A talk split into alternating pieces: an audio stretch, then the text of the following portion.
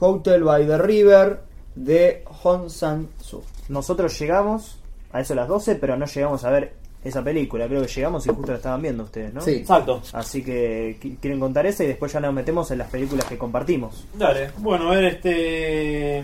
¿Comento o comento, comentás vos? Vamos. Bueno, Hong Sang-soo es conocido por ser un tipo que filma gente hablando.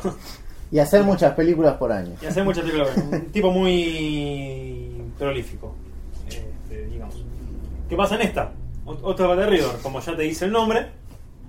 eh, Es un hotel que está a de un, de un río, él es coreano, debe ser por ahí, por Corea.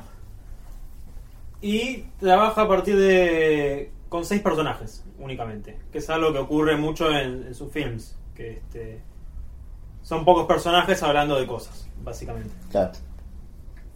Eh, es muy simétrica, si se quiere, esta la segmentación entre los personajes porque son tres hombres y tres mujeres. Él juega un poco justamente hotel, cuartos de hotel, los, eh, los apartados, los segmentos, las cosas, de lo- las mónadas, de tal manera que estén todos los personajes separados. Sí. O sea, por un lado tenemos a los tres hombres, que son un padre y sus dos hijos.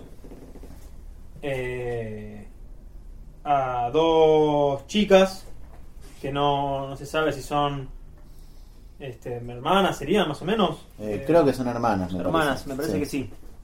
Y a, Sí, sí, un, son hermanas. y a un te- y a un sexto personaje, que es la recepcionista del, Del hotel. del hotel, exacto. Bueno, como siempre en Hong Sang-soo hay un juego de, de fuera de cuadro, si se quiere, con lo que va ocurriendo y con los personajes. Sabemos que el, el- el padre de los muchachos es un, es un poeta, que uno de los chicos es un director de cine, que hubo problema con la madre de ellos. Sí.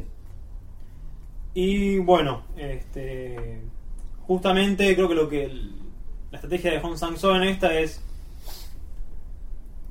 bajar un poco todo el nivel de la película. Digamos, es, es una película que por momentos es, es un poco lenta.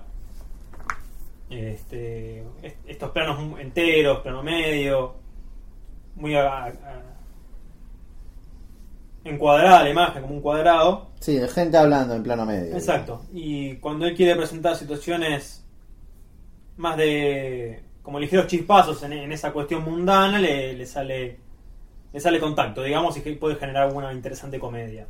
Sí, hay momentos que de hecho son. Son están es- eso que es están bien logrados, Claro. digamos.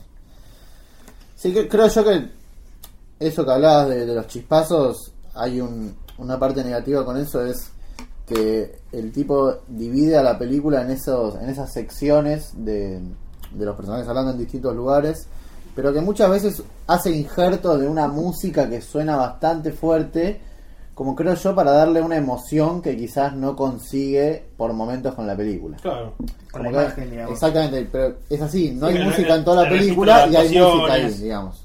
Registro de actuaciones, etcétera.